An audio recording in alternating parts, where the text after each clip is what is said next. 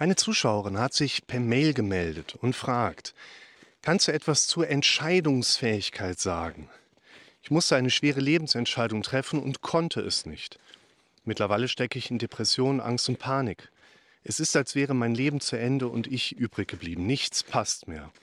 Zusätzlich Arbeit und Wohnung verloren. Weder Fight noch Flight, Schock, Lähmung, Ohnmacht pur. Wie geht es da raus? Zum einen kann ich euch natürlich gerne was zum Thema Entscheidungen, Entscheidungsfähigkeit, Umgang mit Entscheidungen erzählen. Zum anderen werde ich wahrscheinlich die Frage der Zuschauerin damit möglicherweise tangieren, aber ich kann mir nicht sicher sein, dass ich ihr damit eine wirklich gute Antwort geben kann, weil ich natürlich jetzt den klaren Hintergrund nicht kenne und damit auch meine Beispiele eben nur in die Richtung von der Zuschauerin bringen kann und einige Basics mal mit einwerfen kann. Aber auch die werden der Zuschauerin mit Sicherheit schon helfen. Grundsätzlich ist es beim Thema Entscheidungen so, dass im Grunde genommen eine Entscheidung von uns in vielen Situationen als etwas sehr Wichtiges, Bedeutendes wahrgenommen wird. Eigentlich eine Entscheidung aber ja nur ein Schritt ist, damit ich meinem Ziel einen Schritt näher komme. Das heißt, eigentlich sollte ja eine Entscheidung etwas im Alltag dann eher Unbedeutendes sein. Aber je weniger du weißt, welche Ziele du in deinem Leben erreichen und umsetzen möchtest, was in deinem Alltag ein nächster gescheiter Schritt wäre, innerhalb deines Plans dich vorwärts zu bewegen. Je weniger Präsenz davon für dich klar ist, desto schwieriger wird es dir fallen, Entscheidungen zu treffen.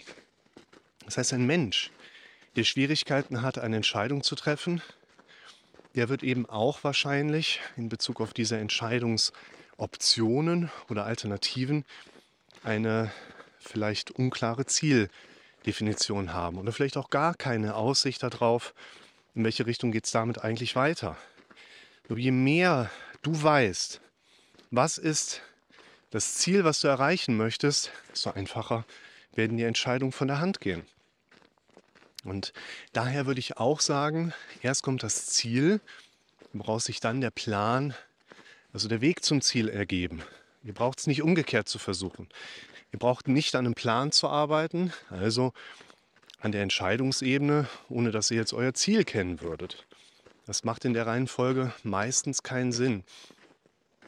Dann ist es auch so, dass wenn jemand natürlich jetzt wie hier die Zuschauerin eine scheinbar wahnsinnig große Entscheidung trifft, die im Leben vielleicht auch nur in seltenen Momenten wirklich was ja, als Rolle spielt, und man vielleicht auch überfordert ist, vielleicht auch alleine ist, dann tritt das mit dem Ziel vielleicht etwas in den Hintergrund und wir sind einfach mit einer Extremsituation konfrontiert, für die es dann halt auch nicht unbedingt eine pauschale Herangehensweise jetzt gibt.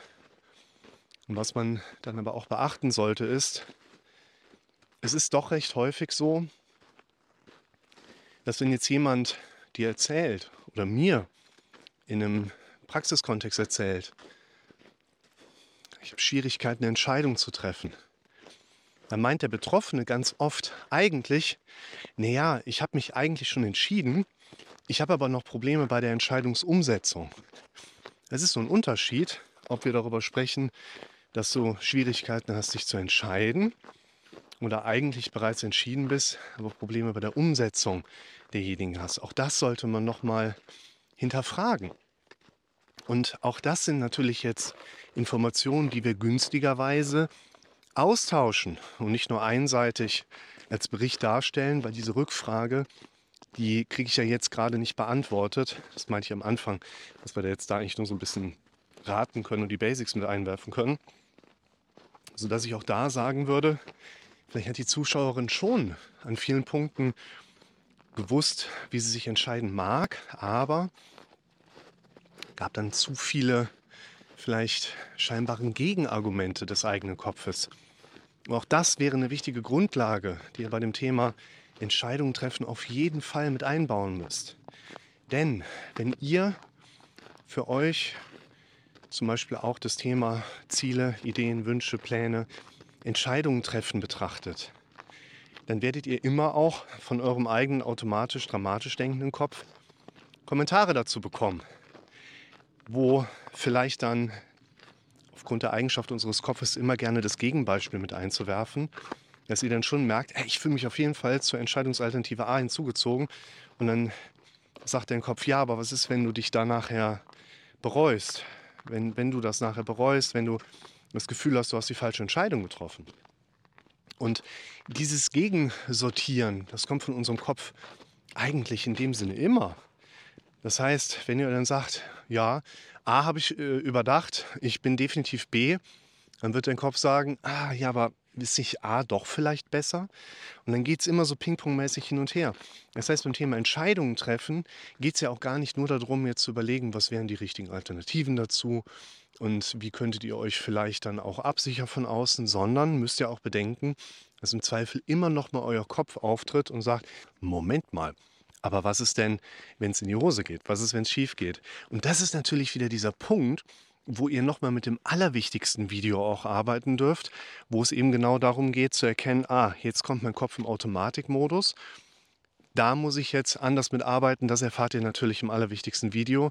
Insofern eine gute Frage zum Thema Entscheidungen, mit dem man dann aber auch mit einer entsprechenden Herangehensweise einen guten Umgang finden kann. Man muss halt nur wirklich dahin kommen, dass man sich im Zweifel eben auch über das Detail austauschen kann, um am Ende eine Entscheidung zu treffen, die wir nicht in richtig und falsch trennen würden, sondern als gute Entscheidung deklarieren würden. Das ist übrigens auch noch gerade ein wichtiger Punkt. Wir sind eigentlich immer auf der Suche danach, alles richtig zu machen, alles fertig zu machen, Dinge rund zu machen. Und dazu gehört dann natürlich auch, dass wir die richtige Entscheidung treffen wollen. Und das führt dann auch häufig dazu, dass wir die ganze Zeit nur im Kreisen sind. Ja, was wäre denn die richtige Entscheidung? Ja, die richtige Entscheidung gibt es in aller Regel nicht. Und wenn wir dann beispielsweise herausfinden, ja, da sucht jemand händeringend nach der richtigen Schule, der richtigen Partnerschaft, der richtigen Immobilienfrage, dann müssen wir halt nochmal so diesen eigentlich Trick unseres Kopfes mit einbeziehen, der da lautet, ja, wir müssen die richtige Entscheidung treffen. Ja, aber wir fühlen uns nachher gar nicht wohler mit einer scheinbar richtigen Entscheidung. Da kommt ja dann sowieso wieder ganz schnell dieses Hinterfragen unseres eigenen Kopfes. Was wir aber betrachten dürfen ist, eine richtige Entscheidung gibt es sowieso nicht, sondern ist eine, die wir als solche konsequent leben. Es geht also weniger darum, wie kannst du im Vorfeld die richtige Entscheidung erkennen. Es geht vielmehr darum, wie kannst du dich für eine Sache entscheiden, die nach Abwägung ganz gut in dein Leben passt und dann aber konsequent in der Zukunft daran arbeiten, dass es auch eine richtige Entscheidung für dich bleibt.